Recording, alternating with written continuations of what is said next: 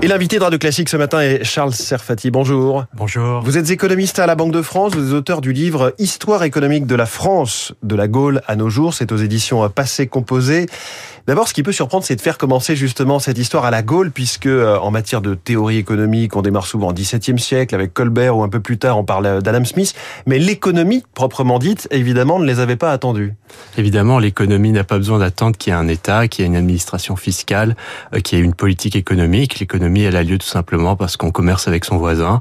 en France, ce qui le permet, dès la Gaule, c'est ce réseau de fleuves assez extraordinaire euh, qu'admirait déjà le géographe Strabon. Donc la Gaule, justement, les Gaulois, euh, puisque cela commence ainsi, ne sont pas totalement euh, barbares, certes moins urbanisés que les Romains par exemple, mais ces derniers, les Romains, leur ont emprunté euh, des acquis techniques ou d'organisation. Exactement, en matière agricole, les Gaulois ont plusieurs inventions à leur actif, notamment des outils comme les serpes, les faucilles, et d'ailleurs, beaucoup des mots qui en français nous viennent du gaulois, il y a une quarantaine de mots qui nous viennent du gaulois, sont sont des mots qui ont trait à l'agriculture. Les Gaulois faisaient aussi de très belles armes qui ont imité les Romains qui n'ont fait pas inventé tant d'armes que cela dans leur arsenal. Donc effectivement, ça confirme ce côté non arriéré euh, des, euh, des Gaulois. Autre époque qui est peut-être parfois mal jugée, c'est le Moyen Âge, euh, qu'on voit souvent comme une époque de stagnation, voire de période moins développée que les précédentes. Qu'en est-il? Ce qui se passe au Moyen Âge, c'est qu'il y a un formidable essor du commerce et des, et des villes. Les villes romaines avaient un peu rapetissé, mais leur structure s'était conservée grâce à l'Église. Elles redeviennent florissantes sous le Moyen Âge. Et ce qui est fascinant sous le Moyen Âge, c'est que la population atteint 20 millions d'habitants avant la peste noire, ce qui est beaucoup plus que sous l'Empire romain, ce qui veut dire qu'en fait la l'organisation productive de l'agriculture médiévale était meilleure que celle de l'Empire romain. Hmm. Autre sujet qui euh, passionne les Français aujourd'hui et sans doute euh, depuis longtemps, est-ce que la France a toujours été obsédée par euh, les impôts et les taxes? Vous évoquez la question du consentement à l'impôt, à l'époque en l'occurrence dans le livre où une guerre égale un impôt. Exactement, surtout euh, dans cette période avant le XIVe siècle, où le roi a comme seul moyen de lever des impôts de dire qu'il y a une nécessité auprès de la communauté, car il n'y a pas d'impôt permanent. Et ce qui se produit au XIVe siècle, c'est que les Anglais envahissent le territoire à répétition, et le roi Charles V obtient finalement un impôt permanent, le premier du genre qui a été forcé par la guerre de Cent Ans. Et depuis, il y en a eu quelques-uns. Depuis, il y en a eu plus. Il faut se dire qu'à l'époque, au moment où Charles V crée l'impôt, les impôts représentent 2% du PIB seulement. Ah oui, donc on a multiplié par quoi 20 euh, aujourd'hui? Oui, plus de 20. Euh, beaucoup plus tard, d'ailleurs, dans les années 50, c'est la France qui, qui inventera la TVA, copiée euh, partout dans le monde. Oui, exactement. Euh, si on met les pieds dans le plat, est-ce que la France, plus que d'autres pays, manque de cohérence et de stabilité dans sa, son économie, sa façon d'organiser cette économie et cette, sa politique économique sur le long terme? La grande particularité française, d'un point de vue géographique, c'est d'être coupé disons en deux, une moitié qui tend plutôt vers la Méditerranée et une moitié qui tend plutôt vers l'Atlantique. Alors c'est une force parce que ça permet, par exemple, d'être un pont entre pour le commerce entre les barbares et le monde romain méditerranéen à l'époque antique. Euh, c'est aussi, d'un point de vue organisationnel, quelque chose de compliqué parce que les modes de production sont différents. Comme l'avait vu Marc Bloch, euh, au sud de la France, on produit plutôt d'après le système biennal, d'après le système triennal au nord de la France. On utilise des outils différents, on a des cultures différentes. Et euh, c'est aussi les distances sont importantes. Donc par exemple pour lever un impôt national au Moyen Âge, c'est très compliqué. Et chaque impôt et l'impôt a toujours une particularité locale. Mmh. On ne lève pas l'impôt de la même manière au nord et au sud du pays. Donc il y a eu un problème de cohérence effectivement. Et il n'y a pas de vraie unité économique, commerciale du territoire du point de vue douanier avant le XVIIe siècle. Mmh. Et ce sujet de la spécialisation sectorielle et commerciale, est-ce qu'aujourd'hui il s'exprime peut-être moins à l'échelle, à l'intérieur du pays, mais plus à l'échelle européenne, mondiale, ou des divisions quand même demeurent? Il reste des divisions, mais évidemment, les divisions internationales sont beaucoup plus importantes qu'avant, euh, tout simplement parce que le coût du commerce a beaucoup baissé, et donc on pense plus à, la spécialisation par pays. On parle en ce moment énormément euh, des, du poids des normes, des règles bureaucratiques qui seraient le fait d'une administration euh, pléthorique. Vous racontez comment l'État et la technocratie ont grossi, notamment au moment du régime de Vichy. Oui, exactement. C'est un moment assez fascinant où ne serait-ce que parce qu'il faut organiser le rationnement, car il y a très peu de vivres.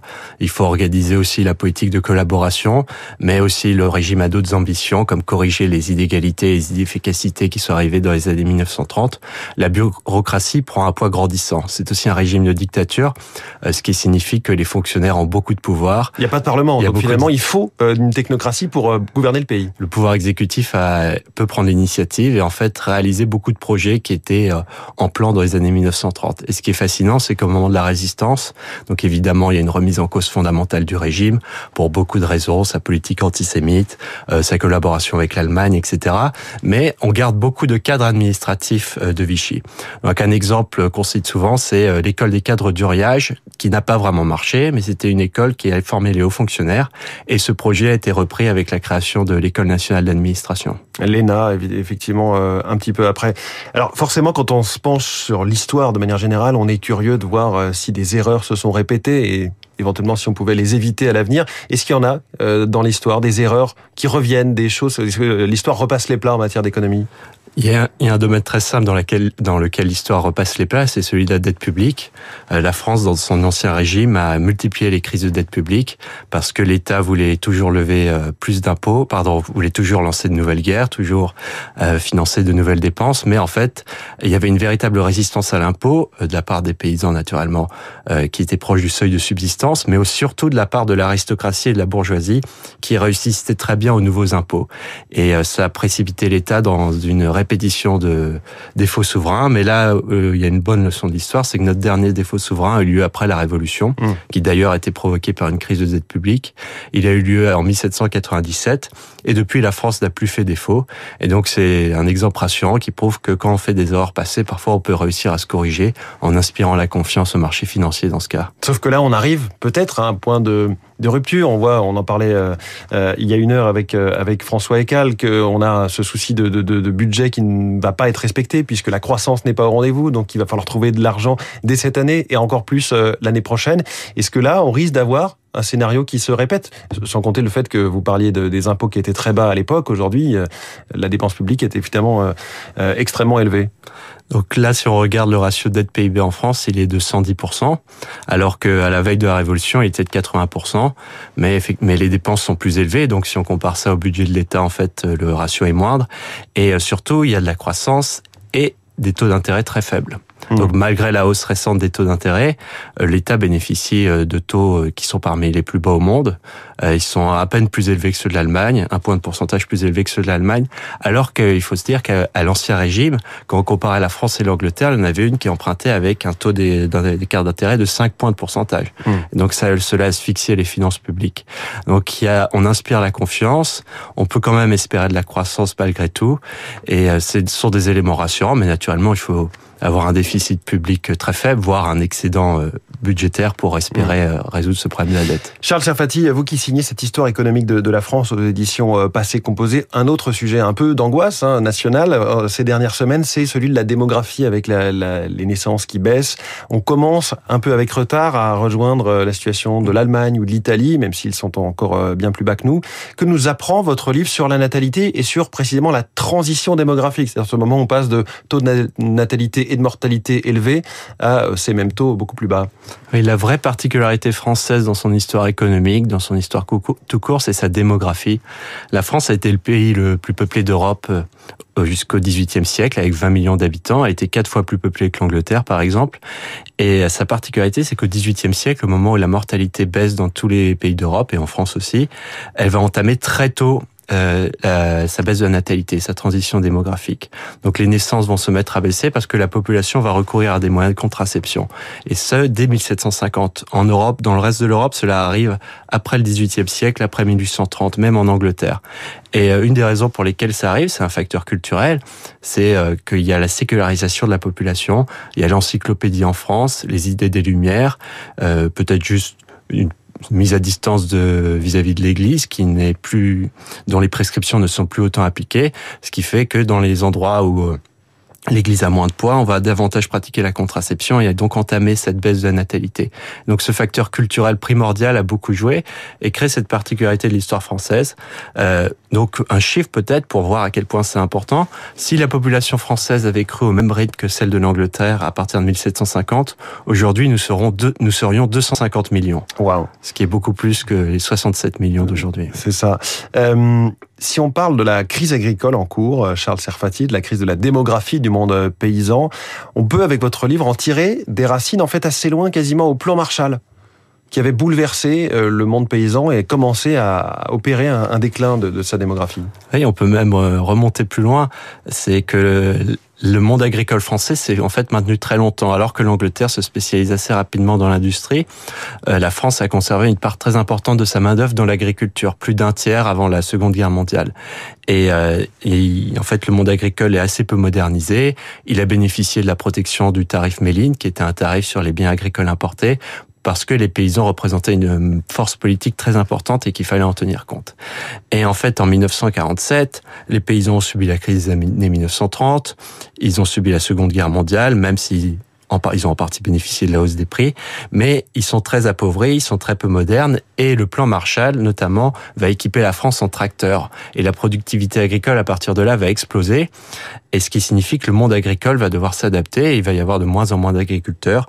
Il y a la chanson La montagne de Jean Ferrat qui décrit cet exode rural, où on voit des fils de paysans qui vont rejoindre la ville pour devenir flics ou fonctionnaires, le plus souvent pour travailler dans les services d'ailleurs, plutôt que dans l'industrie. Il parle du formica et du ciné hein, Exactement. dans sa chanson. Fornica ciné, c'est les distractions de la ville. Les flics et fonctionnaires, c'est les occupations qu'on y a.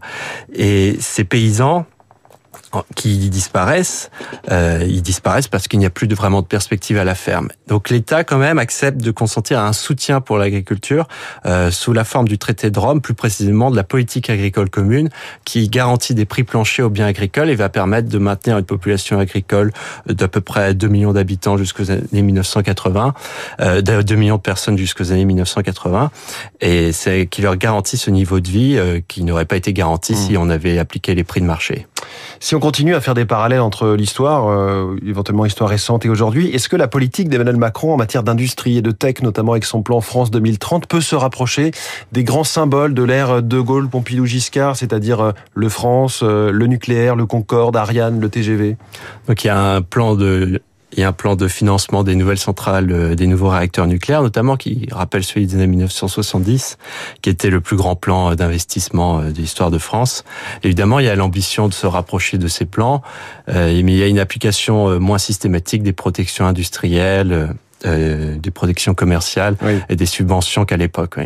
Le protectionnisme, justement, ça aussi, c'est quelque chose sur lequel l'histoire a fait des allers-retours.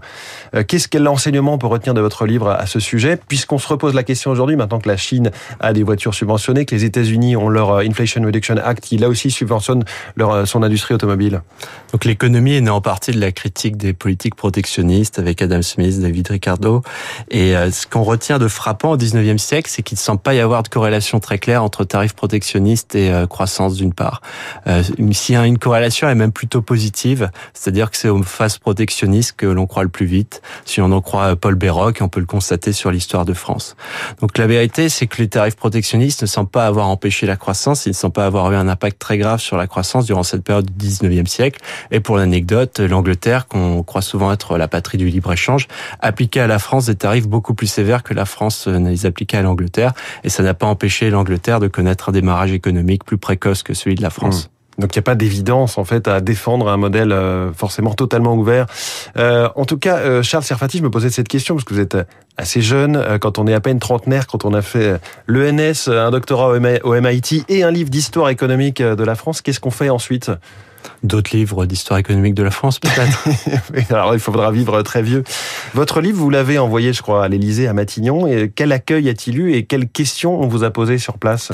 La question qui a le plus intéressé les personnes que j'ai rencontrées, c'était celle de la transition démographique, évidemment, parce que le président a parlé récemment de réarmement démographique. Charles Serfati, merci beaucoup, économiste à la Banque de France et donc auteur de ce livre Histoire économique de la France, de la Gaule à nos jours, aux éditions Passé Composé. Notre invité ce matin sur Radio Classique. Très bonne journée. Il est à 8h29, l'essentiel de l'actualité, la revue de presse et puis Esprit Libre avec ce matin Christophe Barbier et Lucie Robka.